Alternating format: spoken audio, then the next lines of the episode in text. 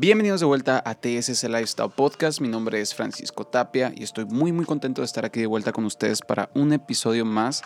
En esta ocasión me acompañan dos amigos a los que les tengo un montón de respeto por lo que hacen y lo que representan. Marcos Urias y Manlio Ollanes, fundadores de 2M Calisthenics Gym, el mejor gimnasio de calistenia de México y varios proyectos más que van de la mano con este. Aparte que son dos cabrones increíblemente atléticos, también son bien inteligentes y se nota que trabajan mente y cuerpo en conjunto. En el episodio tocamos un montón de temas y la verdad que aprendí mucho de simplemente conocerlos un poco más a nivel personal. Hablamos de cosas como la meditación, la disciplina que conlleva mantenerse en aprendizaje continuo, alimentación, desafíos que les trajo la pandemia, cómo lo superaron, entre muchas cosas más. Pueden encontrar las redes sociales de ambos, al igual que de sus proyectos, en la descripción del episodio y en la página de Instagram. Este programa está hecho por y para mayores de edad, ya que hay pláticas con temas muy variados que pueden llegar a rozar lo explícito. Si no cumples con el requisito más importante que es poder comprar una HB en el Oxxo, por favor no escuches esta plática. Gracias y ahora sí, comencemos. Pues bueno, vamos a empezar con el segmentito de 600 segundos. Son siempre dura más de 600 segundos, pero básicamente son 600 segundos de preguntas que no tienen mucho que ver con la entrevista en sí, es más como para conocerlos a ustedes. Y, y pues muchas gracias por acompañarme, güey. ¿Cómo están? Muy bien. Muy bien, muchas gracias por invitarnos. No, ya saben, es un gusto. Es un chingo que, como les comentaba, los quería invitar a los dos. Ahora sí tenemos, ahí está el micrófono viejo que usábamos y ahorita de hecho me estaba acordando cuando estaba montando este bracket que siempre he querido como tener más de un invitado y la limitación siempre ha sido el equipo, entonces ahora que ya se puede, chingo gusto que sean, sean los primeros. güey. Qué Muchas gracias. No, pues comenzaremos con los 600 segundos de preguntas. Eh, las preguntas van para los dos, la contesten como quieran. Eh, ¿Hay alguna comida que todos aman, pero que a ustedes les gusta? Que todos aman, pero que a nosotros nos gusta. Simón. Ah, que a Ajá, nosotros que a no, ustedes que a no les nosotros gusta, nos perdón, gusta. Simón. Ah, en mi caso, como de todo. Comes de todo. Sí. Ok. Yo creo que también, ¿no? O sea, todo, No, te- todo les No gusta. tengo problema con ningún tipo de comida. Ok, ok. Chilo, chilo.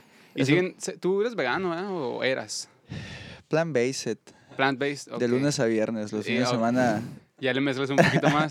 Sí, a huevo. Sí. ¿Y, y qué te inclinó a, a como enfocarte en esa dieta? Eh, yo creo que fue, vi un documental, el, yo creo el que vieron todos en, en pandemia, el de Game Changers. No lo he visto, güey. Sí, ¿no? Así se llama. Sí. Ujú. Pero donde habla, es un ah. documental de Netflix que habla de alimentación vegana en atletas y deportistas profesionales y como mi pareja es vegetariana desde hace seis años, pues quise probar y me sentí muy bien los primeros días y ya decidí como que llevar un balance, ¿no? Ok, ok, ok. Fíjate que yo también hubo un tiempo en el que estuve, pero yo sí me fui de que bolas a la cara, así me tiré un clavado de un día para otro que dije fierro. Vi un documental también que se llamaba What the Health, creo, o algo Ah, así, sí. que habla como que mucho de lo que... Te digo, ya ahorita entiendo un poquito más de que todos esos documentales tienen su agenda, ¿sabes? Y que no es como que muy extremista en ambos lados, pero en aquel entonces sí me traumé un chingo como con los animales y los procesos culeros. Y luego está- estaba en, en- en la escuela para industrial y nos llevaron a la Norson, me acuerdo, güey al Mm. matadero, culón. Y cuando estaba viendo ese proceso, estaba así como, "Vete a la verga, nunca vuelvo a comer cerdo en mi vida, es lo último que quiero hacer, güey. Y ya después como que sí, y cené un doguito, Simón. Pero no, o sea, sí estuve como que un ratito con el, el mismo así enfoque puro veganismo. Pero luego ya me fui informando, así que también como tiene sus pros, tiene sus contras y... Sí, te- Es- si te vas directamente a veganismo te tienes que suplementar de Sí, alguna otra mo. manera porque te faltan nutrientes Ujú. y ciertas vitaminas. Sí, sí, Entonces sí. mi pareja es vegetariana, eh, y, pues, pero sí come lácteos, no directamente leche, pero sí quesos y otras huevo. Ok, ok, ok. Entonces yo también llevé ese equilibrio, duré yo creo que de un día para otro pasé como seis meses sin probar absolutamente nada de carne y luego ya después ya le, le relajé un poquito. Vea que cuando estás en el enfoque ni se extraña tanto, o sea, Es que se siente también tu cuerpo cuando no, cuando dejas la carne así de golpe, Ajá. este, y cambias la alimentación, de pasé de tomar siestas a ya no necesitarlas, más energía, de menos inflamado, etcétera, etcétera. Entonces fue tan bueno que dije, bueno, le sigo. Pero pues obviamente también extrañas a veces los taquitos de, ah, de asada. Y luego aquí con el olor en todas partes. Y ya de, de- de lunes a viernes sí lo llevo así, los fines de semana cuando amerita lo hago, si no, no, o sea, no pierdo el- eh, mi tiempo pensando si sí o si no. Ok, ok, ok. Está bien, la neta sí, sí, es, un buen, es una muy buena forma de vivir en todos los aspectos. Y, y te digo, sí, lo, lo chilo es que sí, o sea, estás bien informado en todo lo de los suplementos y así, porque sí hay un chingo de raza que se va bien al extremo, como yo en mi caso, que no estaba completamente informado de todas las deficiencias y luego las eh, tipo intolerancias que puedes desarrollar también, por ejemplo, a las sensibilidades al gluten y así, que pues para mí en aquel entonces sí fue como que un chingo de trigo y granos y era la, principal fuente Claro. calórica, pues. Y no sabía que, o sea, según yo, cuando lo empecé así fue como, ah, pues para sentirme bien. Y como ya traías, no sé si una tipo sensibilidad, algún tipo de desbalance, me sentía la chingada y todo. O sea, era como, sí me siento bien, pero igual mi cuerpo está reaccionando de formas medio extrañas, así. Ahí, ahí la cuestión es que quieres cambiar de alimentación, pero con las mismas ideas y creencias de la alimentación balanceada. Ajá. Entonces ya no aplica lo mismo. A mí lo que me ayudó un chorro fue que mi pareja es nutrióloga, Entonces es vegetariana también y fue como que me hizo el cambio. Y al principio era, "A la torre son muchos carbohidratos, es mucho de esto. No, es que es lo que toca. Sí, sí, sí. Y ya, por eso no me descompensé, porque si no pasa eso. Sí, sí, sí. Y la neta, pues qué chilo que hasta me imagino que has de haber disfrutado las comidas acá bien balanceadas, con un chingo Ah, de yo, yo hubiera agarrado puros frijoles. y- Sí, tengo un putero de frijoles, un chingo de frijoles y un poquito de arroz acá. Sí. Con eso. Bueno, eh, ¿cuál es un disco que escuchas de completito de principio a fin y te encanta? Así, un, tu disco favorito. Híjola. Disco favorito que lo 45 haya escuchado así de principio a fin, quizás no, pero creo que uno de mis artistas eh, cantautores favoritos es John Mayer. John Mayer, ok. Y sí puedo escuchar este, mucho de, de su discografía sin, sin aburrirme. Incluso recomendarla. Ah, no sé si tú lo sí. escuchas, pero te lo recomiendo. Escucho una que otra rola y sí me gustan, pero no es como que tengo un chingo en, mi playlist. Y, y suele tener muchas armonías bien chingonas, es un máster con la Eh, guitarra. armonía, güey. música, eh, o sea, cantar a destiempos, tocar, es, es un genio. Entonces, como toqué un tiempo guitarra y canté también, este, lo admiro mucho. Entonces, las canciones como que las puedo escuchar por completo y puedo escuchar también cada uno de sus elementos, ¿no? La guitarra, el bajo, la batería, cómo canta la armonía, etc. Entonces, Ok, yo creo qué que chingón. John Mayer es uno de ellos. John Mayer. Chilo. ¿Y para ti, carnal? Pues la verdad es que yo creo que nunca he escuchado un disco completo, ¿eh? No. Siempre brinco entre canción y canción de lo que me va gustando y soy de los que pone una canción y si no le gusta como empieza le doy next. y- Next. Ajá. Ok, a mí también me pasa igual en, en ocasiones. Soy un poco desesperado en ese aspecto. Y no tengo un artista favorito realmente. Me No. gusta ciertas canciones de uno, otras no y trato como que agarrar lo mejorcito de cada uno. O sea, separas mucho el arte del artista acá y como que te enfocas. Soy en- muy versátil, ¿eh? O sea, puedo escuchar. A mí el género que escucho por mucho tiempo es rap en español. Ok. Este. ¿De cuáles son tus artistas de que en este momento acá que más te llaman la atención? Pues ahorita, no sé, la última semana estoy escuchando mucho a Zetangana. Pero Zetangana. Lo escucho desde. uh, desde que se llamaba Argoracein, algo así se A la verga, ni sabía yo tampoco. Ah, pues antes de cambiarse el nombre, este, a Jera ya casi no lo escucho, así como que son facetas, pero últimamente a Zetangana y a Lil Supa. Lil Supa, sí he visto en, en- Yo también escucho mucho rap en español. En general, un chingo de reales, un chingo de Zetangana también. Y, y esta te dice que risa porque justo el episodio pasado mencionamos a Zetangana también, que es un pinche genio, güey. O sea, la transición de este vato en diferentes géneros y todo lo que puede hacer con su voz, con todo, se me hace bien pasado de lanza. Se güey. lució este, este disco, estuvo muy bueno. El Ajá, y- álbum del madrileño, de hecho, güey. muy bueno ese álbum. Justo hoy Partici- estaba- Participó un amigo junto con él ahí en la, ¿Neta? en la producción de algunas canciones. ¿De aquí de Este, Hermosillo? De aquí Hermosillo. Orlando ¿Neta? Ispuro se llama. A la verga, güey. ¿Qué más hizo, güey? Le mando un saludo si lo escucha el, el Qué podcast. chingón, qué chingón. Oye, pero qué curadísimo, güey. No sabía. También sé que hubo otro mexicano, ¿verdad? Creo que, que salió en una de las rolas. El. no, Eh, hicieron alguna colaboración en una de las canciones. eh, Adrián Favela, me Ah, parece. Eh, ¿Quién más? ¿Quién más? ¿Quién más? ¿Quién más? Karin León. Karin León. Karin León. Karin León, Adrián cierto, Favela. Sí, sí, Estuvo sí. muy bueno ese, ese disco. Muy, Muy, muy bueno. güey. De hecho, justo hoy vi que lo nominaron, ¿no? O sea, estaba, me estaba viendo en Instagram y me salió un anuncio así como que el vato haciendo un videito y salió un chingo de nominaciones para el madrileño. Pero qué curado que un chingo de raza lo ha estado mencionando últimamente hace tan gana, güey. Se, se está ganando el reconocimiento que de hace mucho se merece. pasó de ser rapero a artista. Ah, exacto, güey. Sí, cierto. a Le, músico, a... le dio como una percepción nueva a todos de, es, de lo que él hacía, güey. Eh, un libro que le has leído y recomendarías como loco. Proverbios. Proverbios. Nunca lo he leído. ¿De qué trata? o- Proverbios eh, es un libro que viene en la Biblia. Ok. Y es un libro que este, quien lo lea si lo lees en forma eh, literaria o si lo lees en la forma en la que tú quieras leerla, la interpretación que tú quieras darle es la misma para todos. Es sabiduría y es un conocimiento brutal. Te lo recomiendo. Chingón. Lo voy a leer, güey. Fíjate que justamente hoy, em, no sé ni en dónde, güey, pero escuché que alguien mencionó algo de abrir la Biblia. Y dije, qué curioso que antes de morrito, pues mis papás, yo crecí en una casa cristiana y mi mamá siempre era como, pues no tienes que leer, lee la Biblia, ¿sabes? Espérate una leída en esos capítulos o lo que sea. O me- inclusive que me contaban cuentos de la Biblia. Y como que fui creciendo y, y no sé, o sea lo que sea, dejé de hacerlo, ¿sabes? Y, y curiosamente el haber escuchado ese comentario hoy en la mañana me creó esa curiosidad de, a la bestia, ahorita que estoy pasando como por varios procesos, no estaría nada mal pegarle una leidita a la Biblia. Pero voy a leer Sí. Proverbios, carnal. Pero bueno, me dices que tal. Simón, sin pedos. Eh, yo creo que el, el último que me gustó mucho es Código de, de la Manifestación de Ajá. Raymond Samson. Raymond Sansó. Y básicamente, pues habla de la manifestación, me imagino, o algo así. Eh, trae versículos de la Biblia, trae muchas cuestiones ahí que, que lo vas, yo creo que dependiendo cómo estés preparado lo vas a ir entendiendo. Ok, ok. Si no estás en el momento adecuado, a lo mejor lo lees y te pasa desapercibido, pero si lo lees en el momento correcto te va a entrar todo el conocimiento. Es Ah. mucho de la espiritualidad, siento eso, ¿no? O Es sea, ya- de espiritual, no lo religioso, más bien la espiritualidad que estés en tu etapa. es Así es. vas a entender el contexto de Tal lo que cual. sea Sí. que estés leyendo viviendo. Sí, el, cual, el camino en el desarrollo personal siempre te lleva a un desarrollo espiritual. Simón. En este caso a mí Mario me ayuda mucho en la cuestión de, de entendimiento de la Biblia, nos comparte mucho porque él, es más- él está más avanzado en ese aspecto, ¿no? Pero Ok, ok. ya interpretas las cosas de manera diferente. Ok, sí, sí, definitivamente. También, pues aquí mi carnal es con el que suelo compartir así los libros que, que pues, me gustan un chingo. Y él no hace mucho que me, me compartió uno que, como dices, es un- ese tipo de libros que cuando lo lees en una situación X te pasan como que un chingo de cosas desapercibidas. De hecho, ¿cómo se llama el libro del El espacio? secreto de la vida cuántica. El secreto de la vida cuántica. Claro. Kingslow. Está chingoncísimo el libro, güey. Habla de meditación, de espiritualidad, de la religión, de...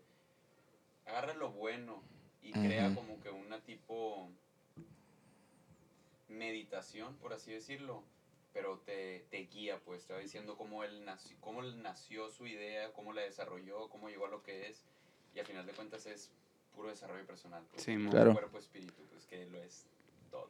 Y, y toca temas similares a un libro que meses antes había empezado a leer, que es El Poder de la Hora. Y Ok. te digo, como estaba en otro momento de mi vida y preparándome para otras cosas, todo lo que inclusive había leído en otro idioma, cuando lo leí en español, así fue como, a la verga, güey, qué poderosa esta madre, cabrón. Claro. Y también tuvo que ver con el momento, por supuesto. es que pero yo, sí, yo creo que hay un chorro de libros que vienen y acaban en lo mismo, ¿no? Con diferente interpretación. es definitivamente. Diferentes lenguajes para el mismo mensaje. Y es, es bien curioso que en este camino como de la espiritualidad y el crecimiento personal, es el otro día lo tuiteé, güey, no sé ni por qué chingados lo tuiteé, pero es una frase que se me vino ahorita a la mente, que es como todos los caminos llevan a un lugar muy similar, o sea, cada quien pasa por sus cosas y se lee lo que puede, escucha lo que puede, pero al fin y al cabo como que llevan a un lugar similar, así como una Mm. paz o un estado, no sé. Si Net- estás en Neto, busca de ello, Neto ¿no? menciona que el libro de, ¿cómo se llama el autor? Frank Kingslow Ok, que menciona mente, cuerpo y espíritu. y espíritu, ¿verdad? Me quedo con cuerpo y espíritu y a la mente le agrego el corazón. Ok, Ok. me gusta, Ay, totalmente eso de es- acuerdo. Pero, por, o sea, Porque, por ejemplo, aquí estamos trabajando en un podcast, estamos este, platicando en un podcast y hay mucho conocimiento. Pero si a ti no te naciera el hecho de invitarnos a nosotros y que te nazca una idea, es prácticamente un conjunto entre la mente y el corazón. O sea, A si no te verga. gustara lo que estuvieras haciendo, qué aburrido. A la verga, nunca lo había visto así como el conjunto de la mente y del corazón, siempre, o sea, lo había pensado así como dos entes que pues forman parte de lo mismo al fin y al cabo, pero no sé, Y separados. al final de cuentas siento que el amor, al final de cuentas como es lo más importante, le agregas un poco de eso a todo. Así como dices que la combinación entre ambos te da uno, siento que la combinación entre los tres, bueno, ya sea espíritu, mente y amor, te da lo otro. Y cuerpo y espíritu también te da la mente. Todo, como que todo tenga que ver de la raíz del amor, pues. Simón, como que son variables que terminan en lo mismo, así con conjunto, tiene sentido. Pero qué curado, me gustó mucho esa, esa reflexión de, la mente y el corazón, sí, sí van muy de la mano. Y pues, como dices, qué chiste hacerlo si no te, te llena, Si no te apasiona. si no te apasiona, güey. Eh, ¿Cuál es su método de entretenimiento favorito? O sea, ¿qué tipo de contenido consumen o que, con qué se pueden distraer un ratito en general? Con lo que es a lo que más acuden. Pues, ¿qué será? Un poco de todo. Un poco de todo entre lo que hay en las redes sociales, entre, este, entre los reels, que, que Reels. te divierten, eh, estar viendo las tendencias.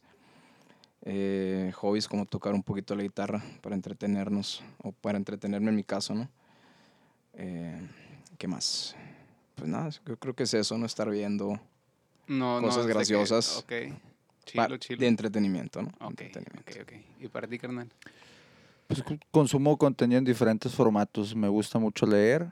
Este, últimamente he estado optando también por complementar la lectura con formaciones en línea, que también nosotros incursionamos en eso hace poco, entonces también estoy, consumiendo contenido de otras personas de esa manera. Ok.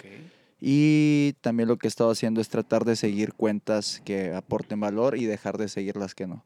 Ok, Entonces, sí, de- sí, te has tomado como un... es- hace poquito estábamos platicando de que sí, en tu timeline sí hay como que mucha conta- cross-contamination. Hay ciertas cosas que te, Mm. te... O sea, sí son muy... Podríamos decir entretenidas o banales o lo que sea y que sí te llaman el ojo, lo que sea, pero hay otras cosas que vale más como filtrar, creo Ah, yo. sí, sí, es que hay que separarlas, ¿no? Ajá. ahorita hablamos de entretenimiento y el entretenimiento no te, no te aporta nada. Mm. entretenerte es te entretienes en cualquier cosa, en algo chistoso, algo divertido, algo.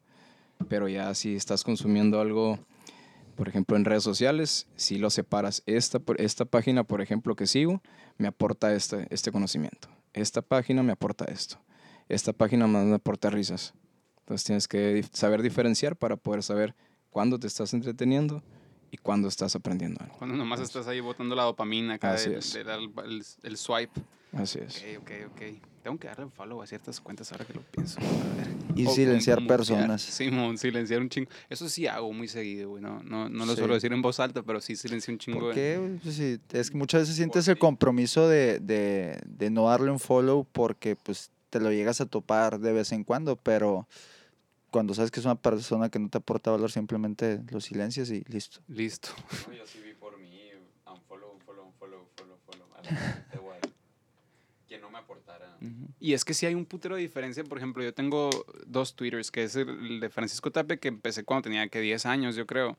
Y el de TSC, que empecé cuando ya empecé como a, a nutrirme de que, ah, pues voy a seguir nomás a la gente que verdaderamente me interesa, pues seguir, ¿sabes? O sea, en Twitter, que casi no lo uso, la verdad, pero pues cuando me llevo a meter, así como que sí me gusta ver algo que me dé algo de valor, no sé, o información nueva de criptos, de algún libro, de NFTs, de lo que sea que me mantenga informado y actualizado. Y, y pues recientemente sí como que contrasté así, chequé el, el contraste entre las dos cuentas y aún no me metí y neta que me ponía de mal humor, güey. Inmediatamente me ponía a leer pura raza quejándose, eh, Mm. pensando puras cosas negativas, me quiero morir, eh, odio esto, odio esto, mi pinche trabajo me tiene hasta la verga. Y yo decía, güey, qué tanta desinformación que uno dice, pues nomás la estoy leyendo, no se queda plantado en tu subconsciente de una u otra forma. Claro. Y eh, Ujú. cuando te va algo, te sale algo mal y tú, puta madre, odio mi vida, me quiero morir, la verga, porque es lo que estás leyendo. Y ya cuando voy a la otra cuenta, que sí, inclusive ahora recuperé la, es- la de Francisco, porque llevaba meses sin entrar, güey. Y, o bueno, como un mes y medio. Pero ahora que me meto a la de TSC, que sigo nomás a, pues, unas que otra cuenta así, como te digo, de criptos y cosillas que me interesan, eh, sí me meto y es como, a la verga, qué chilo, estoy en el baño, esto en lo que sea, y sí es como estoy, pues, mínimo, matando tiempo y medio aprendiendo Es ahí. güey. contenido que te entretiene también y que aprendes. Yo Twitter lo borré. Sí. Lo mismo me ponía cuando dije, ¿por qué me pone de malas entre esta madre? Ah, es que sí es bien o sea, cierto, no, güey. no, es lo borré. Es Es la la gente. raza, güey, sí. güey. Y qué feo porque, o sea, gente que ni menos piensas que, o sea, que crees que piensa así, escribe cosas y, híjole, y qué peligroso también la manera en que te expones tú si estás poniendo tus pensamientos. Ahí. lo lo Exactamente. Sí, sí, sí, sí, güey. Te, encasillas en un solo perfil de persona. Pues imagínate leer a una persona que se está quejando constantemente de su trabajo, lo que sea, y luego que quieras colaborar con ella, pues ahí te dice gran parte de lo que es. ¿no? De- Ajá, güey, exactamente. Em, ¿Cuál es la primera app que abren cuando recién checan su celular en la mañana?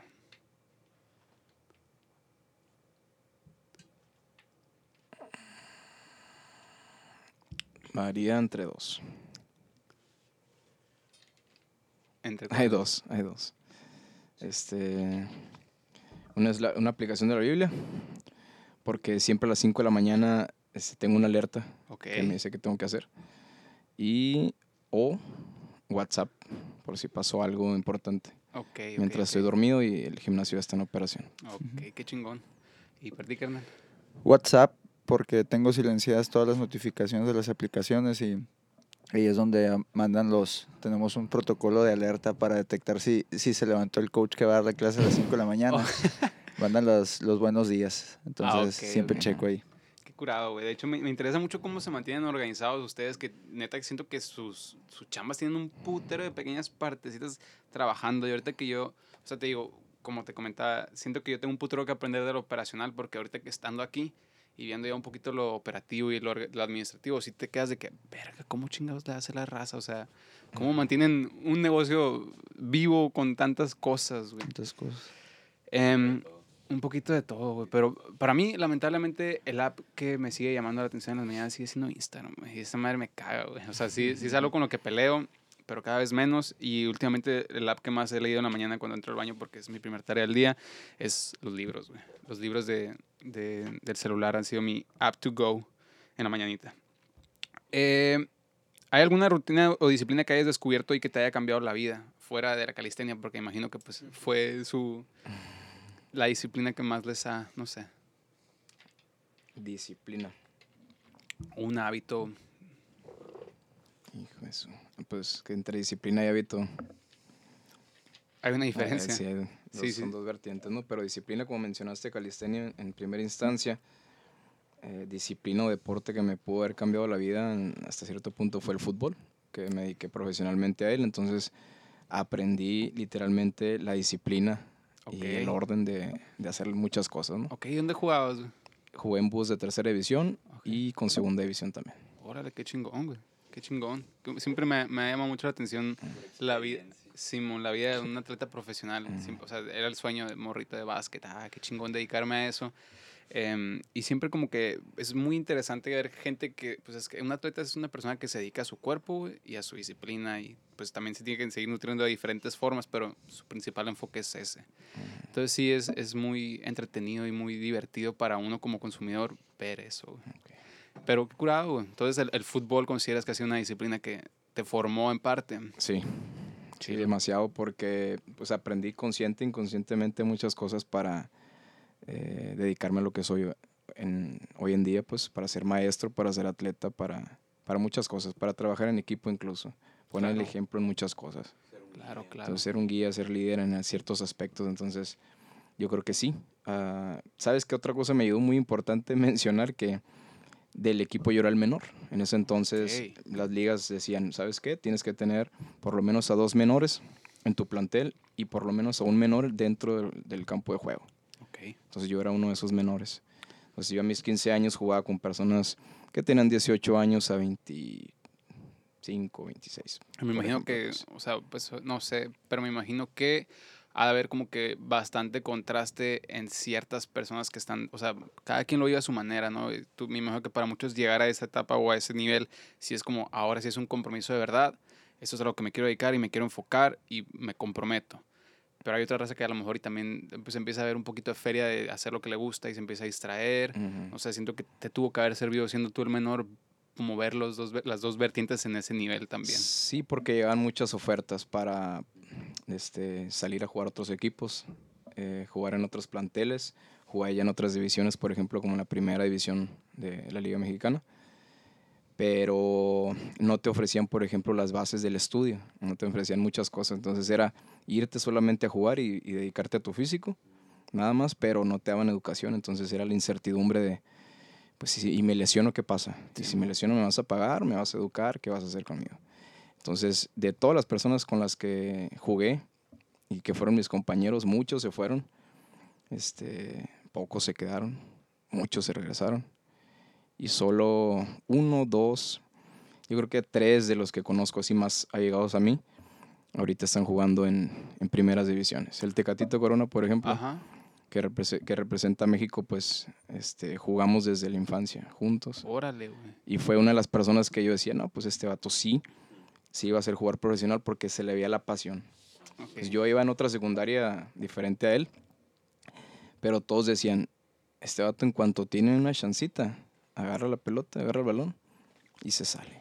Qué curioso, güey. Sí, sí, siento que es el factor que Así hace la es, diferencia en mucha gente. O es. sea, sí, verdaderamente tirarte el clavado a lo que te gusta cuando Así tienes la es. oportunidad de, güey. Siempre. Qué chingón, güey. No sabía eso de ti. Qué interesante, cabrón.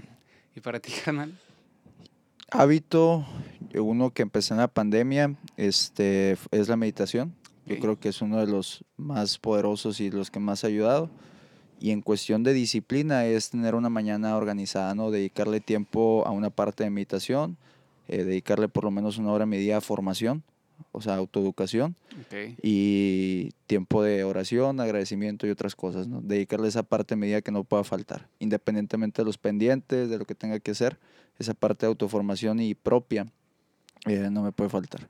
Qué curioso esto. Yo creo que múltiples personas empezamos por lo menos a inclinarnos un poquito a lo que es la meditación durante esos tiempos. Para mí sí ha sido una herramienta que todavía batallo para terminar de comprender, güey, pero se me hace mágica esa madre. O sea, Yo no, yo no sé por qué no lo hice antes, güey, si tantas veces que lo había leído y, y ya ves, cualquier libro te dice, te habla de eso, directa o indirectamente. Ahora que lo hago, pues ya detecto que ah, se refiere a esa parte, ¿no? Pero sí, es muy poderosa.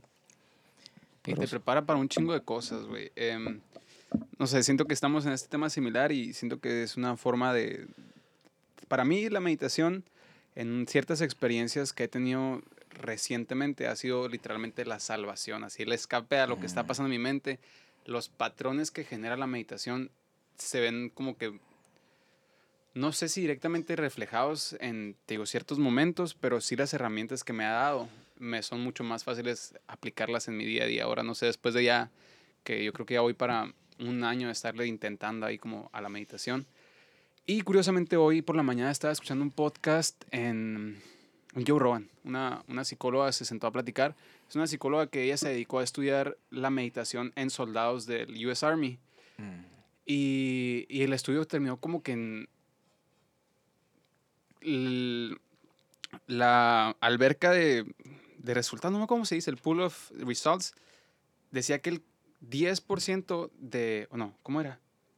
Que el 90% de los pedos que tenían en su momento se hacían mucho menos significantes en el lado de las personas que meditaban. Y para los que no, el, grupo que no, sí era una diferencia abismal, güey. Y te digo, no son cosas que tú sientes inmediatamente, pero que sí en tu vida vida se van viendo reflejadas, no sé, güey.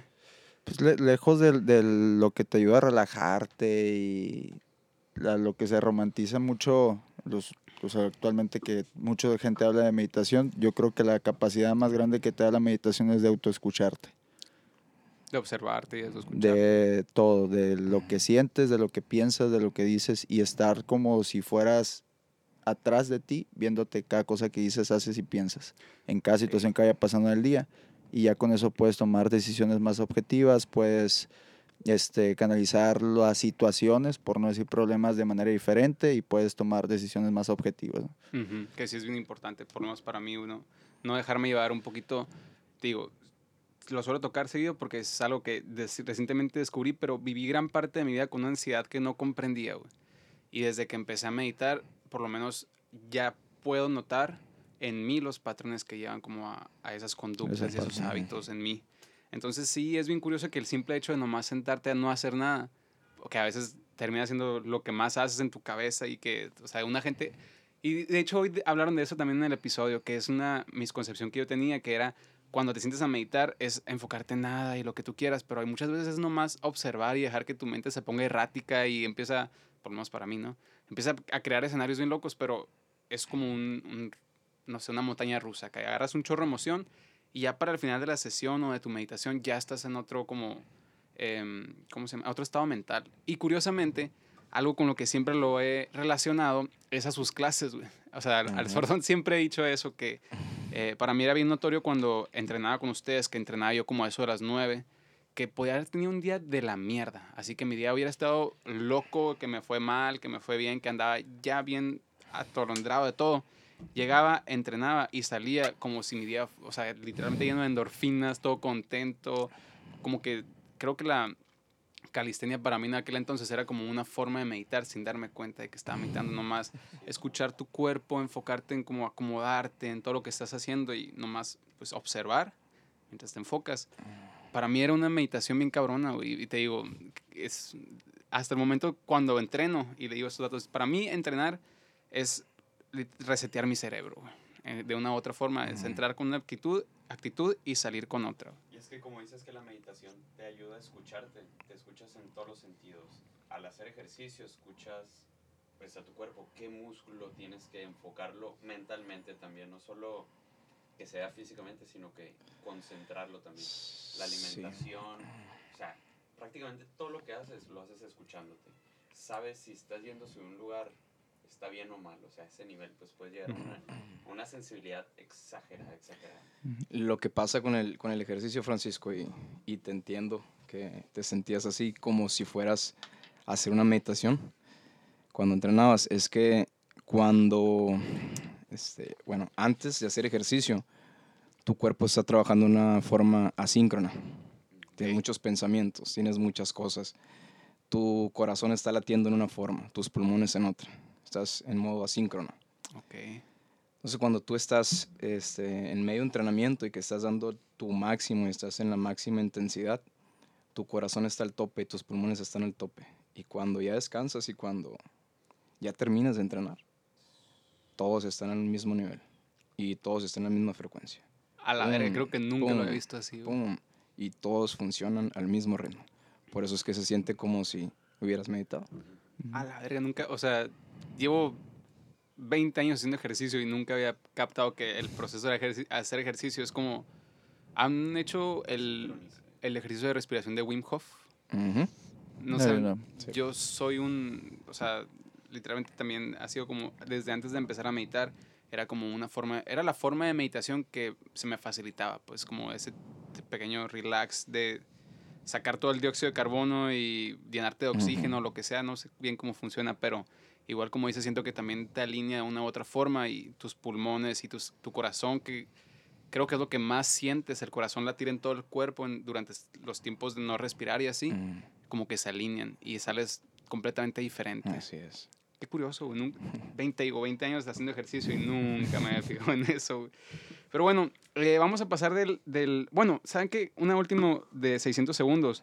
Hablando de buenos consejos, ¿cuál es uno que les han dado y se les viene a la mente constantemente? Menos ahorita, y la verga. Sí, no, tantos consejos, tantos consejos. Es que son muchos. Yo creo que el, el de los más, te lo, te lo dije ahorita, es dedicarle tiempo a, auto- a tu autoformación todos los días. Ok. O sea, esa parte. Aprender algo nuevo que va relacionado con, con tu propósito de vida o, o con lo que quieres hacer, ¿no? Dedicarle esa hora de tu día simplemente va a cambiar las cosas porque si la situación en la que te rodeas puede que te guste, pero no es la que tú quieres, pues hay algo que no sabes en ese momento y que necesitas aprender para pasar a la situación o al contexto que tú quieres estar. Así es, entonces necesitas aprender algo. ¿Qué es? Pues es tu trabajo encontrar qué es, ¿no? Buscar diferentes herramientas, tanto prácticas como, no sé, adquirir skills, aprender a diseño web, aprender e-commerce, aprender otras cosas que va relacionado con lo que te dedicas, así como ver por tu, la cuestión de desarrollo personal, aprender a hablar en público, este, por tu cuestión espiritual, aprender a meditar, entre otras cosas, ¿no? Entonces, pero siempre dedicarle ese tiempo al día a aprender algo que no sabes para poder pasar a lo que quieres, ¿no? Órale, órale. Sí me gusta un chingo ese consejo y, y es bien curioso que cuando uno sale de la escuela, pues como que muchas veces mucha gente deja nomás de aprender, o sea, deja de alimentarse, pues no, no, no sé, no puedo hablar por muchos. Exacto, inclusive cuando estás yendo a la uni, te- yo he sido uno de ellos que vas porque tienes que ir, pues haces la tarea porque tienes que hacerla. Entonces, a pesar de que estás en la etapa que la vida te da para formarte o lo que quieras, estás distraído en otras cosas y cuando ya estás como que en una edad en la cual dices, bueno, ahora qué chingados, o sea, ya estoy trabajando, estoy haciendo mi rutina diaria, pero sí es bien cabrón que es muy fácil eh, quedarte estancado, o sea, Pues que es mucho más sencillo elegir qué quieres estudiar porque te gusta y sabes que lo vas a aplicar a que te digan qué vas a estudiar porque ellos creen que tú lo vas a necesitar. es la contra, nomás que, o sea, Ok. sí, se bloqueó. No supe cómo decírsela sin que tuviera que deletrear letra por letra. Damn, bro, no, no sé escribir o... o qué pedo? Em, pero sí, güey, es bien cabrón eso, güey. Que sí, la, o sea, hay veces que uno dice, ah, pues ya sé lo que tengo que saber y, y ahí se queda, güey. Y Al menos ahorita. Sí, de mes a mes va cambiando todo. todo, güey, bien cabrón. Así No, es, güey. No, no, ya no tenemos ese privilegio que a lo mejor antes se tenía, que te puedes quedar como con el conocimiento básico y pues ahí eh, averiguártelas más adelante. Ahorita Claro. te tienes que estar empapando constantemente de conocimiento nuevo, salir de tu zona de confort en cuanto a lo que te gusta y de aprendizaje y lo que estás acostumbrado a aprender, güey. Para ti, carnal. Consejo. Ah, mira, no, no fue un consejo tal cual, pero lo leí hace poco. Y, y se lo daría a muchas personas que son introvertidas. Que en el único lugar donde no tienes que ser introvertido es en tu mente. En que, oh, a la verga, me tronó bien duro como. Yo también lo leí varias veces, ¿sabes? Lo leí varias veces porque ahorita Marcos decía, este, tienes que aprender varios skills, tienes que aprender a hablar en público, tienes que desenvolverte, bla, bla, bla. Hay muchas personas muy introvertidas, pero con un gran potencial. Pero se Ok, quedan introvertidas también en su mente. ok. Entonces, puedes ser introvertido y sí puedes ser una persona seria, puedes ser una persona quizás este, Reservada. reservada, que no cuenta tanto de, de su persona, sin embargo, en su mente no puede ser introvertido. Tienes que estar creando en tu mente. A qué chingón, güey. lleno de amor, lleno de lo que sea. Ujú. Puede que no lo compartas, no se te dé, no te nazca, pero si lo tienes, de alguna manera lo vas a compartir. Lo vas a transmitir. Claro. Claro, sí, Ujú. Verga. claro. Lo leí hace poco. güey. La verdad no recuerdo dónde lo leí, Muy chingón. Pero es un No muy recuerdo buen consejo, güey. pero buen consejo. La neta que sí. Creo que fue en, en Man Valley. Puede ser. En Man Valley lo leí. Valley. Ujú. Ándale. Ok. Sí, ya lo había escuchado. Yo no lo había escuchado, pero son Sí, interesantes. como cuatro meses formándome. Ujú. Pero, ¿qué es eso que, güey? Es una academia digital de desarrollo personal. Oh, órale, qué chingón, güey. Es una academia con muchos cursos, muchos programas, con miles, o no sé, cientos, miles de maestros en todo el mundo. Como ejemplo, expertos. Ahí, ahorita que dijiste de la meditación, ahí estudié meditación, llevo dos cursos de meditación ahí, que dices, este, eh, que me, me siento a no pensar y que mi mente divague. o sea, la meditación está bien, eso es así, pero no tienes que dejar que tu mente divague. Tienes que volverte como al nada. No al nada, sino a crear.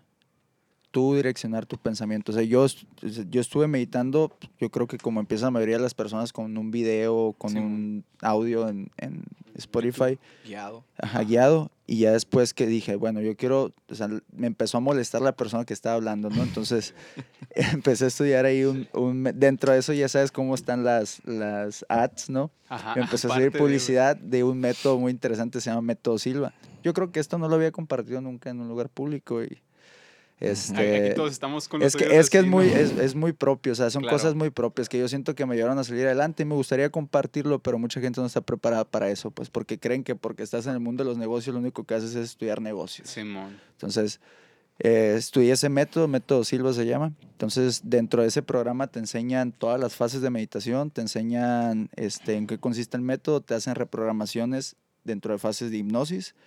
Entonces, al momento, cuando termine el curso ese, ya puedo caer en un estado de meditación en 10 segundos ok. y tomar dirección de toda la meditación durante un proceso de 30 minutos, yo solo controlando toda mi meditación, entrar y salir sin problema y sin distraerme y sin no dejar que mi mente divague. Entonces, ahí es como ya le, ya le pones un propósito a tu meditación, ya le pones un enfoque, le direccionas a tus objetivos y ya cambia todo. Ok, Sí, está, está muy completa suena- esa academia porque aparte de decirte lo que tienes que hacer, te da herramientas. Por ejemplo, yo te puedo decir, medita. Tienes que meditar. Y ya. ¿Cómo? Y ya. ¿Cómo? Sí, ¿Con qué? ¿Por dónde empiezo? ¿Me explico? Sin embargo, si te digo, medita con este apunte que te doy aquí. Va a ser muchísimo más fácil para ti.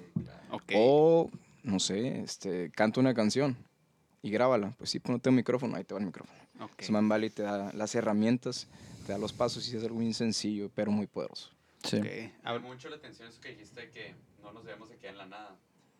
Entiendo que debemos empezar en la nada, o sea, callarnos para ir reconocer, como tú dices, la creación, el pensamiento creativo, el sentimiento creativo. A la bestia, lo dijiste muy bien. Me, me ubicaste en mi cerebro lo que hago. Ya lo puse como que... Sí, porque si te pones, si te sientas a pensar, o sea, y dejas que tu mente divague, va a crear incongruencias en ocasiones. Sí, sí, sí. Y eso, Contexto, eso también pasa en los sueños, cuando empiezas a soñar incongruencias, este, es lo mismo. Ahora, con la, con la meditación, o sea, la última fase de meditación es ya tener el control de sueños. Y esa es la la fase más profunda, entonces ya está en los sueños tener este, dirección y dar solución a problemas y otras cuestiones, ¿no? Pero la recomiendo mucho. Nata, sí, método Silva se llama, ¿verdad? El- la metodología de meditación, sí. La academia se llama Man Valley y tiene cursos de meditación, tiene cursos de desarrollo personal, tiene inclusive cursos de... Hay uno que me llamó mucho la atención que se llama separación consciente, que es para las parejas que se van a divorciar, que no haya, este, que no haya problemas, ¿no? Ahí por si les interesa, yo tengo un link donde la antes los cursos salían más caros, ¿no? Costaban, ¿qué será? 15, 20 mil pesos cada Anuales, curso. Y lo cambiaron a suscripción. Creo que si lo compras directamente de la página te sale como 2 mil al mes.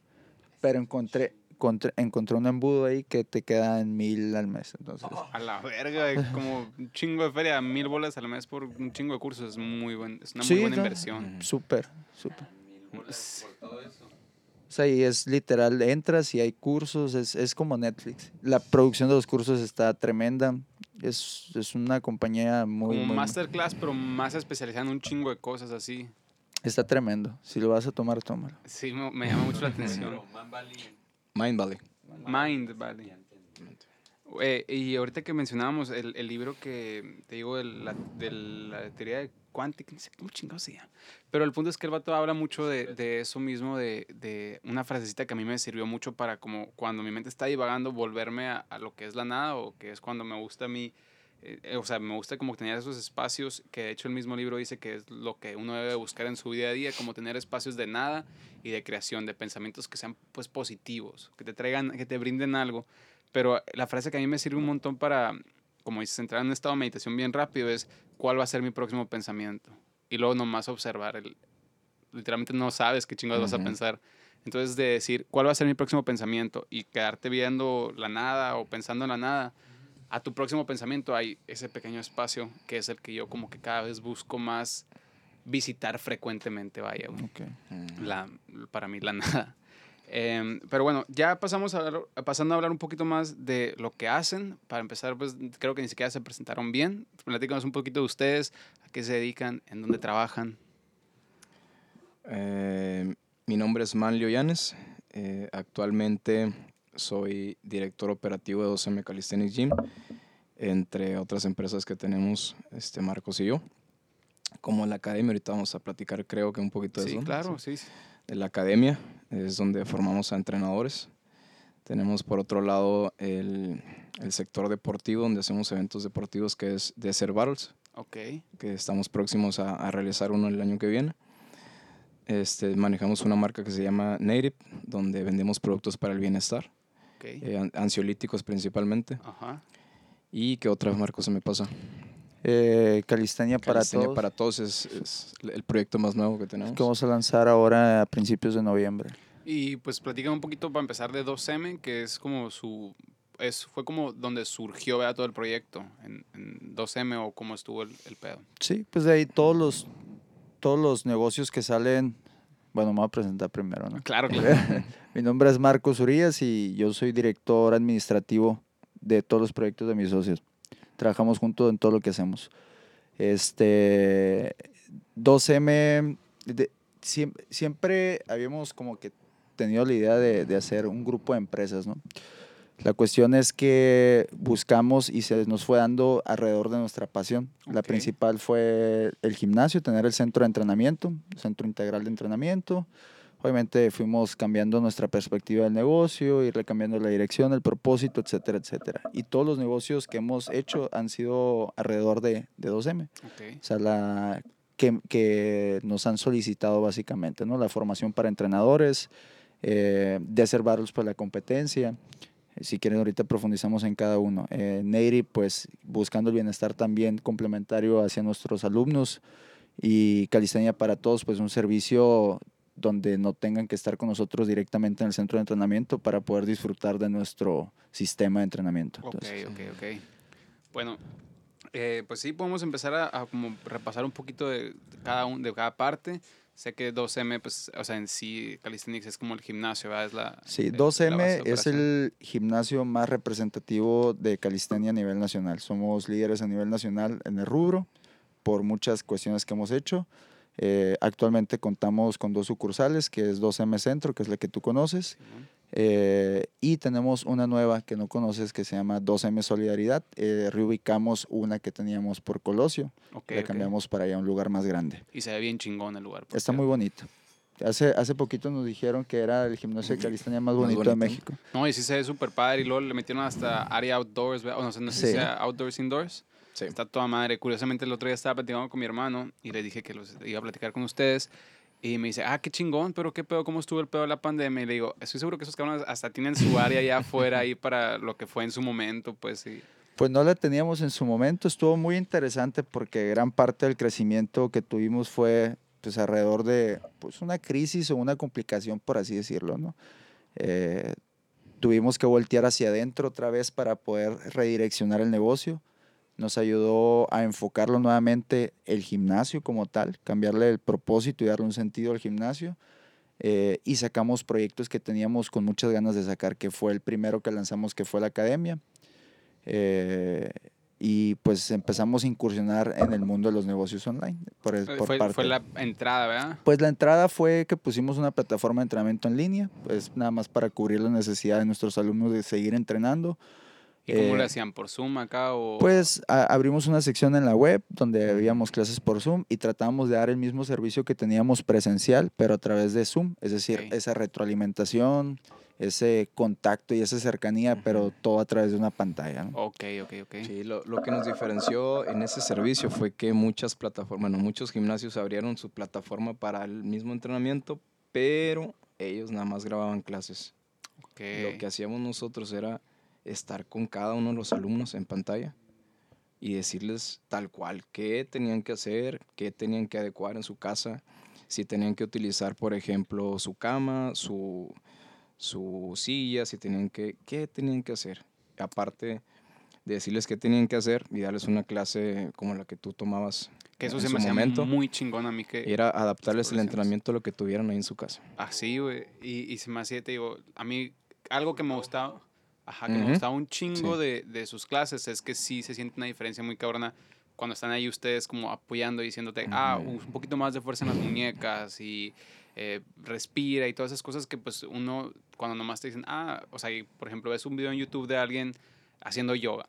Y pues nunca sabes qué chingados está verdaderamente pensando, nomás ves los movimientos e intentas como más o menos replicarlos. Así Pero es. con ustedes sí era como que, inclusive las progresiones, como ustedes las enseñan, eh, que todavía en mi mente está como, ah, ok, estoy haciendo dips y luego no puedo de la pierna y así, o sea, todo ese tipo de cosas que Ujú. ustedes enseñaron que de verdad hacen la diferencia en la forma de entrenar. Ok. Entonces, qué chingón que fue su, su factor distintivo en, en este tiempo de, pues de, adapt- de adaptarse. Sí, pues lo sacamos rápido. Este, no, obviamente no daba lo que dan los gimnasios, pero pues pudimos dar el soporte a, a los clientes que era lo que nos interesaba, ¿no? Simón.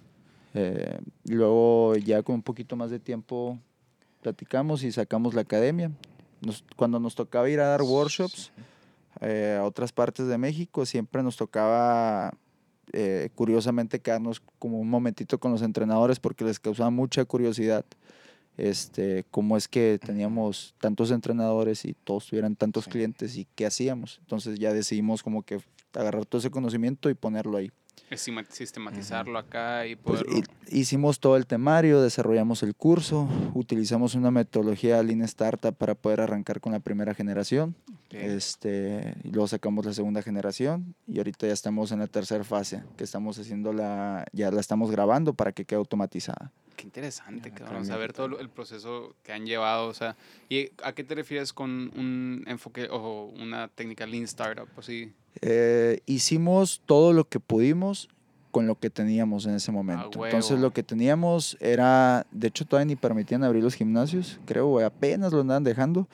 Y lanzamos la certificación, o sea, la propuesta de la certificación, hicimos la marca, hicimos todo. Entonces, obviamente la, la primera gente que nos compró era gente muy allegada eh, y que nos conocía, no precisamente la ciudad, pero la mayoría sí. ¿no? Entonces fue una combinación de presencial y en Zoom. Clases sabatinas, ok. duró tres meses, bla, bla, bla. La segunda fase que tiramos fue solamente por videollamada. Videollamada, fan. Entonces, igual, la computadora, videocámara y ni micrófono, así nada más. El de la laptop, obviamente ya nos hicimos de equipo, ya compramos un, un brazo así, ya pusimos luces, ya tenemos una cámara transmitiendo en vivo directamente, la calidad es mejor, etcétera, etcétera. Y ya ahorita estamos en la siguiente fase que fue, eh, o sea, todo lo que hemos, nos ha generado la academia lo hemos reinvertido y pagado a los colaboradores, ¿no? los maestros que trabajan con nosotros. Y ya esta fase la estamos grabando porque está muy entretenido dar clases a personas que quieren aprender, pero con tantos proyectos también es cansado. Y eso consume un chingo de No, tiempo. y nada más limitamos el dar grupos de 30 personas. para Entonces, certificar para entrenadores. esa- y como dura tres meses la certificación, entonces al año, ¿cuántas personas podemos ayudar y enseñar? Ok, O sea, Es ok. poquita gente. Entonces, si queremos ayudar a más personas, que es nuestro propósito, pues tenemos que buscar la manera de llegar a más personas. Entonces, lanzamos eh, ya todo pregrabado y lo estamos grabando, produciendo, etcétera, etcétera, ¿no? Trabajamos en otra plataforma, pero sin descuidar esa área de, de las clases. Por eso, no sé si has visto que publicamos mucho de un grupo de mentoría que se llama Elite Group. Ah, Simón. Ah, pues ahí damos masterclass cada mes con temas muy interesantes complementarios a la academia Ese es para Mm. los eh, maestros, los que se están certificando. eh, para el que quiera. Ok. Es como el servicio más económico que tenemos o el producto más económico que tenemos, Ok, ok. que es una membresía de 650 pesos eh, al mes y vas a tener una masterclass, vas a tener contenido de valor, vas a tener grupo a Telegram, vas a tener este pues que nos puedas preguntar cosas directamente respecto al entrenamiento, eh, ¿qué más? Y pues obviamente todas las masterclass pasadas que ya hemos dado están ahí, las puedes disfrutar y está todo grabado. Qué chingón, güey. Lo, lo padre de, de este grupo es que inicialmente era para maestros que se dedicaban a, a la calistenia únicamente, pero hay demasiado contenido de valor y de interés para cualquier maestro. Ok, ok. Entonces ok. estamos compartiendo eso y estamos pues actualizando cada vez el Pero- contenido para la academia y también para el Elite Group. Cualquier maestro, ¿en qué sentido? De que.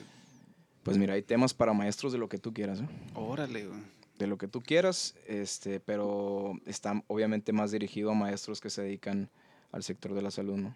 Entrenamiento deportivo. Entrenamiento deportivo. Sin embargo, te puedes encontrar temas ahí de vez en cuando que te van a ayudar a ti para ser maestro, por ejemplo, a qué cualquier chingón. académico. Qué chingón. Cómo, o sea, me imagino que si ha haber sido un trip son, pues para ustedes el, ok, tenemos nuestro gimnasio y un chingo de gente va. Y yo me acuerdo que en ese entonces estaba empezando a escuchar un putero seme y cada vez veía más conocidos estar ahí. Y luego, pues de la nada, no sé cómo estuvo el pedo para ustedes, pero que cerraran todo y no sé si los tomó por sorpresa o si estuvieron como que viendo y se estuvieron... Estuvo interesante. "Ah, Platícanos, eso está súper interesante para mí, güey. No, no, pues así fue. O sea, cerramos y me acuerdo que, ¿y qué vamos a hacer? Y le dije a Mario, dame chance, voy a, voy a hacer unas pruebas en la web a ver qué pasa. Y ya ratito le, le marqué, ya sé qué vamos a hacer. Le dije, va a hacer esto, esto, el otro. Y ya dijo Mario, yo, yo voy a empezar a preparar el sistema de entrenamiento para eso.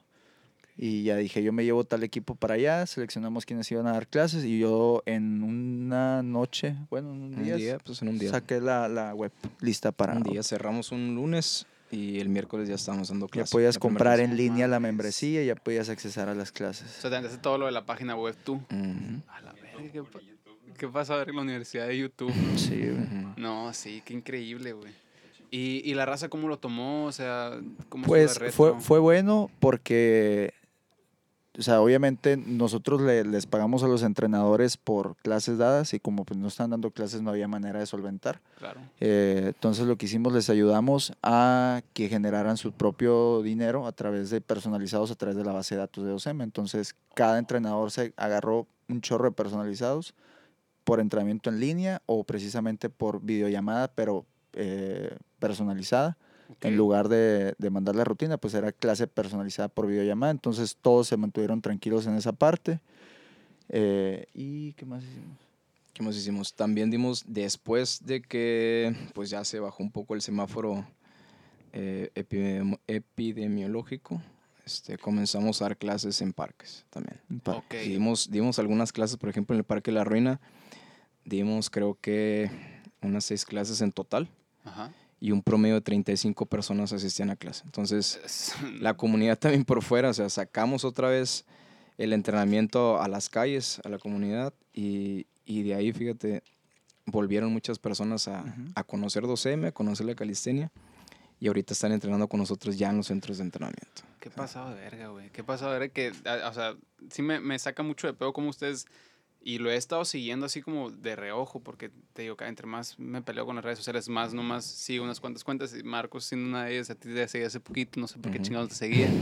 Pero sí veía así como que el proceso, que, que estaban constantemente pues buscando cómo reinventarse, cómo, no reinventarse en sí, pero buscar la oportunidad en, en lo que era un problemón, pues que para los gimnasios sí me imagino que tuvo que haber sido bien denso porque la asistencia de la gente lo es todo y luego entrenar con cubrebocas y todo eso pues también para la gente era bien incómodo.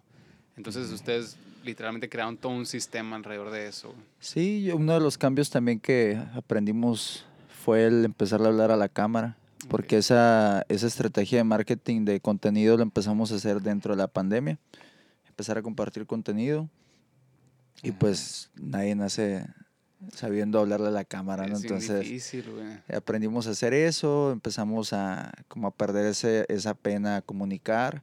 Obviamente el dar clases en línea nos ayudó a desarrollar un léxico mucho más amplio y a, a tener la capacidad de explicar cosas y que la gente nos pudiera entender sin necesidad de estar ahí en su casa.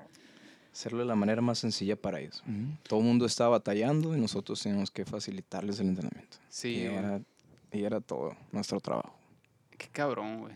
Y platicando un poquito de Desert Battles, o sea, ahorita me mencionaron que es algo que empezaron a hacer también como un torneo, ¿verdad? Sí, ese torneo estaba para septiembre del 2020 Ok. Ujú. y El primero, el primero de la septiembre. y primera to- edición. Ajá. La primera edición. La primera ok, o sea, edición, no han ni una edición. No, ya fue en febrero. Fue en septiembre del 2020 cuando lo íbamos a hacer, pero pues por cuestiones de pandemia tuvimos que cancelarlo y posponerlo para febrero del 2021, que fue el pasado. Ok. Eh, lo pudimos sacar a flote a como pudimos el evento, porque fue un evento con restricciones de pandemia, con público limitado, permisos, las empresas pues estaban un poquito lastimadas para patrocinadores. Y aún así fue un evento que se arranqueó a nivel mundial, porque vinieron como cuatro banderas, ¿no? Es- Que, o sea, que Cuatro es- países. Ah, cuatro países. cuatro países Ok. aparte de los mexicanos. ¿no? Ajá, cuatro países. Entonces, eh, anteriormente ya habíamos hecho un torneo que era clasificatorio mundial. Lo que queríamos hacer nosotros es que se vaya viendo Desert Battles como mundial. Entonces, ya no de- decidimos no dar clasificación en ningún lado. Ok. Ah, bueno, en ese sí dimos. En Ah, el, ajá, en el Eso sí. 2019 hicimos el primer nacional. En Ok. el 2019 A Rusia. hacer, y el ganador iba a representar a, a México en Rusia. En, Y, en el campeonato. se me hace tan denso que ustedes ya están involucrados en, a nivel mundial y cómo se fueron escalando la, Mm. y dándose a reconocer aquí desde Hermosillo. a- Pues es que es un, es un deporte en crecimiento. Ajá. Es un deporte que nace, mayormente se practica en áreas públicas eh, y lo único que le hace falta es personas organizadas, con ganas y con hambre de tomar la rienda de todo y empezar a hacerlo. Entonces, porque hay muchas organizaciones actualmente que siguen haciendo la misma calidad de eventos año Tras año, tras año, tras año. ¿Por qué? Porque patrocinadores no quieren solventar más gastos, pero ¿por qué? Porque ellos se preocupan nada más por dar un evento para los atletas, pero se olvidan de hacer un evento interesante para el público y un evento interesante para las marcas. Entonces, empezamos a ver esa necesidad, empezamos a aprender también un poquito apoyado de, de Jorge Soto, que es nuestro socio en Desert Battles. Ok. Eh, la, la producción de... la producción del evento, eventos, empezamos a ver cosas que nosotros no veíamos como apasionados de la disciplina, no, mira, hay que hacer esto, el otro. Entonces, pues empezamos a, a formar un evento donde las marcas empezaran a desembolsar un poco más de, de gastos, siempre y cuando sea interesante para las marcas, ¿no? Sí, estuvo muy interesante la, la idea que pues ya se concretó la primera edición de Desert Battles porque el nombre así tal cual de Desert Battles nos venía sonando desde hace como unos 2016. unos, sí, cinco años, yo Cinco creo más o años. menos, ¿no? Este, nosotros veíamos todo el, todo el panorama global, veíamos este, los gimnasios que estaban en Europa, los gimnasios que estaban acá en, en Occidente, veíamos las, eh, las competencias de Europa, las competencias de acá, los atletas profesionales, los atletas no tan profesionales, entonces decíamos, ¿qué hace falta en una competencia? ¿Por qué eh, siendo un deporte tan vistoso, tan espectacular, en donde hay tanto riesgo, por ejemplo, de sufrir una lesión, etcétera, eh, no es tan visto, no Ujú. está reconocido. ¿Por qué? Porque pues no se le ha dado la formalidad. Así como dice Marcos, nadie había tomado las riendas de, ser, de hacer algo formal, divertido, una fiesta para que toda la comunidad literalmente se divirtiera y que fuera algo de valor para ellos. Entonces le pusimos atención a eso. Primero, hacer un evento deportivo, que es aparte del evento en general, un evento deportivo bueno, donde los atletas este, se sientan cómodos y que el reglamento de, de ese evento sea de manera adecuada, con criterios establecidos, y que el evento en general también sea una, sea una fiesta literal. Entonces le prestamos atención a atletas, le prestamos atención a los patrocinadores que fondean el evento, le prestamos atención al público espectador y incluso nuestro staff también. Nuestro staff también se divierte. A la verga, güey. Neta que siempre que escucho. O sea, y se ve sencillo porque uno va al gimnasio y lo que quieras y, y dices, ah, pues qué chingón cómo operan, güey. Pero ya cada vez que he platicado contigo y que hemos tenido así como oportunidad de rebotar ideas o lo que sea, me quedo más sorprendido que la chingada, güey. Porque son, o sea, la calistenia pues es un deporte que se empezó a practicar de forma muy informal en la calle, con barras, es una comunidad como externa. Y ustedes han creado una comunidad interna bien pasada de verga, que creo que ha alcanzado niveles mundiales, güey. Yo he visto cómo interactúan con gente de otros países, de otras partes del mundo, que literalmente admiran un chingo lo que hacen de aquí de Hermosillo, el lugar, pues, no el menos común, pero el lugar más improbable como para actividades al aire libre, güey, ¿sabes? O sea, nadie quiere salir en las barras al calor. Pues mira, por eso fue que hicimos 12M. de ahí surgió. O sea, la- de ahí. Y obviamente no empezamos haciendo, por ejemplo, lo que es do- 12M ahorita. Empezamos en un gimnasio pequeño que fue perimetral y luego nos mudamos a los dos años a centro y luego abrimos Colosio. En pandemia cerramos Colosio y después de pandemia abrimos Solidaridad, o sea, mudamos Colosio Solidaridad. Eh, en el Desert tampoco no fue, vamos a hacer Desert Battle si así va a ser. No, obviamente primero hicimos un regional en perimetral con 20 personas, sin público casi casi, donde le gastamos yo creo como unos 9 mil pesos a lo mucho, entre camisetas y lo que sea. Fue más interno y entre amigos así. Sí. Ok. Luego hicimos otro, otro regional donde ya buscamos un poquito de marcas, obviamente rompimos ese miedo de pedir dinero a empresas, esa cercanía, cómo presentarle la propuesta, qué es lo que busca una marca para patrocinar un evento. Pues nos enseñó y obviamente hicimos un evento dentro de centro, que fue regional y que costó pues no 9 mil pesos, un poquito más. Eh, después de eso nos echamos la bronca de un nacional Ajá. y donde ya le metimos tres veces más que Regional S. eh, ya fue en un lugar público que fue en Fairplay. eh, ya vinieron atletas de otros lados. Tuvimos que buscar, buscar paquetes más grandes a empresas, ya no las mismas Ujú. chiquitas, sino empresas más grandes. Y luego ya de ahí dijimos, ah, bueno, pues mira, eh, pues ya si estamos haciendo eso, tenemos que irnos por dos cada evento. Entonces, el, del nacional, vámonos por dos. ¿Cómo nos vamos por dos? Vamos a brandearlo para que las marcas nos reconozcan realmente como un evento que se está haciendo periódicamente. Te buscan al final del día. Ajá, que sea de renombre en la región y que se corra la voz. Lo hicimos por dos, nos echamos una bronca más grande. Obviamente desde la planeación era como que, bueno, pues ¿cómo vamos a conseguir este dinero? Pues ya tenemos la fecha, ya lo anunciamos, ahora por andar de, de habladores tenemos que hacerlo.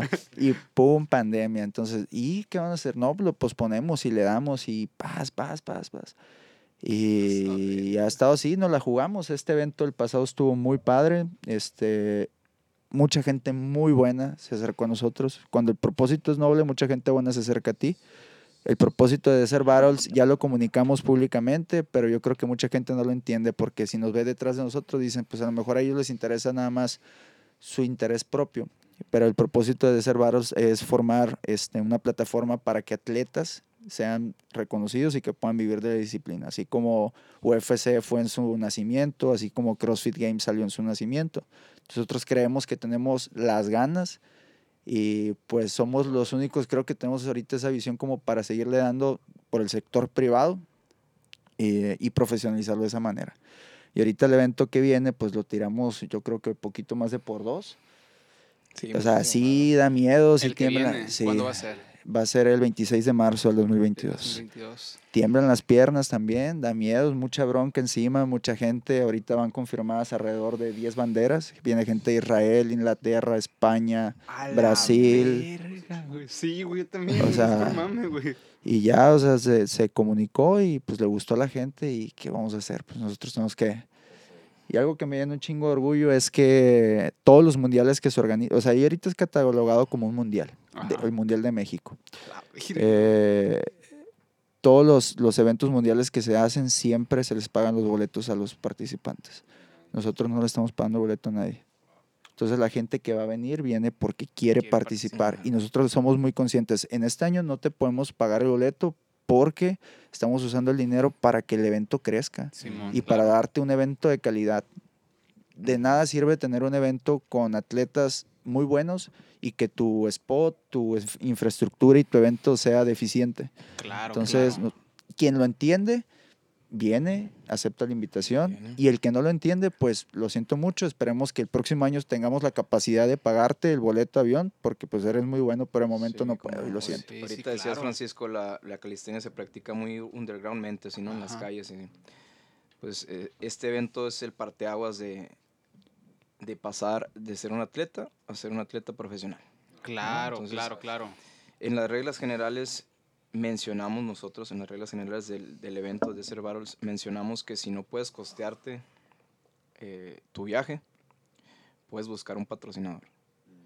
Y tienes el permiso y el derecho y eres libre de portar la marca en lo, Lo que, que quieras, quieras. portar. ¿Me Ujú. explico? Él te puede pagar absolutamente todo, él te puede patrocinar y así se va a ir conociendo. Siento que Qué es muy chingón, importante güey. esa transparencia que tienen hacia ustedes y hacia el público, porque de esa manera la gente confía más en ustedes. Saben que si no hacen algo no es porque se quieran ahorrar dinero, no es porque Claro. quieran hacer X.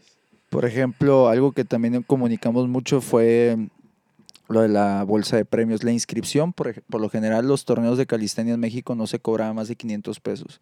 Ahora Desert Battles cobra 1200. Comparado con un evento deportivo grande es nada, Nada, pero comparada con lo que está acostumbrado la comunidad de calistenia es bastante. Eh, no nos lo han cuestionado porque saben la calidad de eventos que hacemos, pero lo cierto es que la bolsa de premios literal, lo que se junta, se reparte entre todos los lugares. O sea, el mismo dinero de las inscripciones es el que se reparte entre todos los lugares. Claro, es que ustedes lo que hacen están dando, están creando y están impulsando el deporte por medio de una plataforma en la cual ustedes están poniendo su mente, su cuerpo, su tiempo, güey, y, o sea, la gente no puede esperar que esto sea así como, ah, pues qué chido, los otros lo hicieron, nomás vamos a, o sea, para la gente esto es una plataforma que, y para los atletas es como algo que los puede impulsar de muchas formas, Claro. darles vista, o sea, vistas me refiero a que gente que a lo mejor puede abrirles la carrera a otras partes o lo que sea, los, o sea, los ponen en el spot. Entonces, obviamente para los que van a participar en estas, pues que son como las ediciones iniciales, como el inicio de algo nuevo, no, no- no es como tan fácil, es correr un riesgo tú como persona y estar de acuerdo con él en que vas a ir a, pues, también buscar algo más grande para ti, con gente que está buscando hacer eso para ti también, o sea, ustedes no, no buscan esa plataforma, no la están viendo así como, ah, pues para impulsarnos nosotros. Desde el inicio yo he notado que ustedes lo que buscan es, como dices, que sea la plataforma que convierte este deporte en el deporte, ¿sabes? En, en deporte. ¿Te otro acuerdas que deporte. ahorita platicamos de la meditación? Ajá, Que decías dejar que mi mente divague. ajá. Este, yo he utilizado la meditación como una herramienta para producir algunas cosas, entre ellas eh, este evento, el de.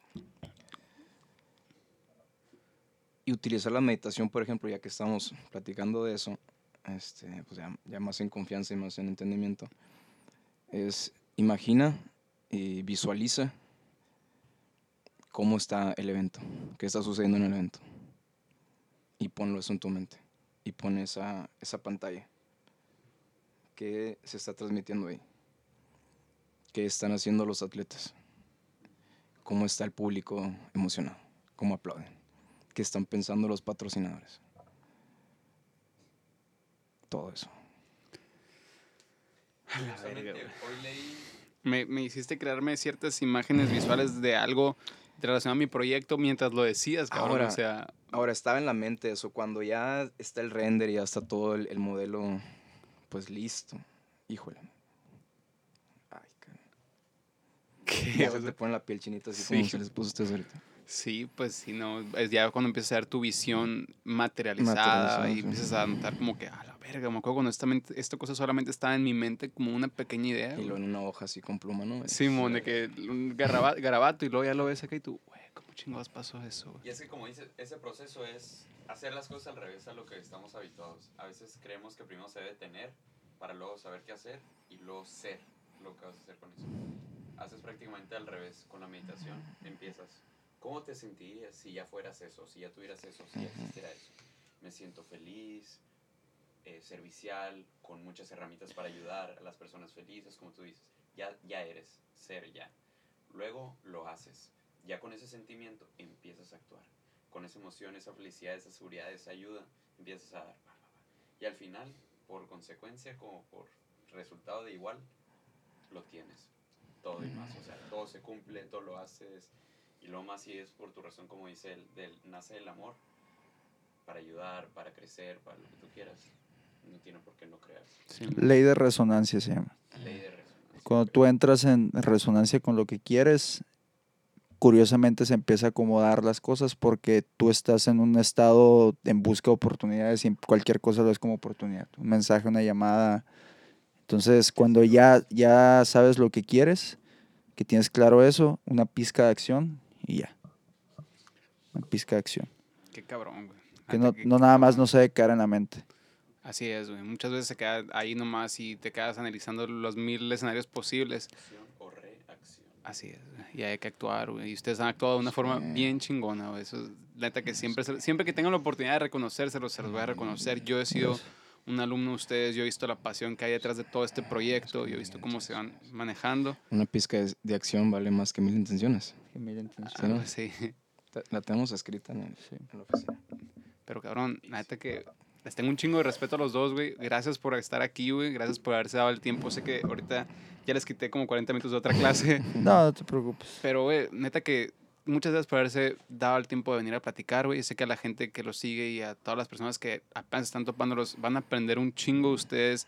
Y espero que, si estás escuchando este podcast, váyanse a todas las redes de 2M, güey. A lo mejor no entrenas calistenia o lo que tú quieras, pero hay un chingo de conocimiento por parte de ustedes que vienen muchas formas distintas, cabrones. Y muchas felicidades por lo que están haciendo, güey.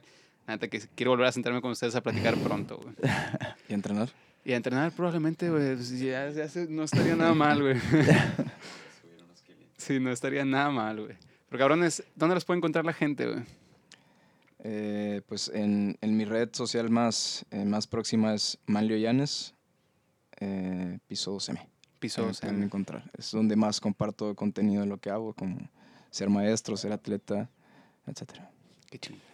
Marcos Urias-2M y también tengo mi web, ahí la pueden encontrar en el link de mi biografía. Tengo un blog ahí que acabo de empezar a compartir contenido. Este, y pues si te gusta el entrenamiento y quieres hacer algo diferente, en 2M Calisthenics Gym. Si quieres seguir acerca del torneo, de cuál ha sido el proceso y todo lo que estamos haciendo, es Desert Battles, arroba Desert Battles.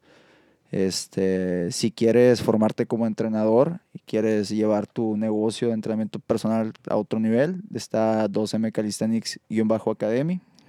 Y si no eres de acá de la ciudad y quieres empezar a entrenar bajo nuestra metodología, eh, está Calistenia para Todos, que se la lanzamos en un par de semanas, que es una plataforma web de entrenamiento. Eso es todo, pues. Muchísimas gracias por acompañarme, güey. Espero gente que haya escuchado este episodio que les haya gustado tanto como a mí. Siento que aprendí un chingo, güey. Y les agradezco otra vez por su tiempo y pues por su compañía. No, muchas a ti gracias. por la invitación. Ya saben. Muchas gracias.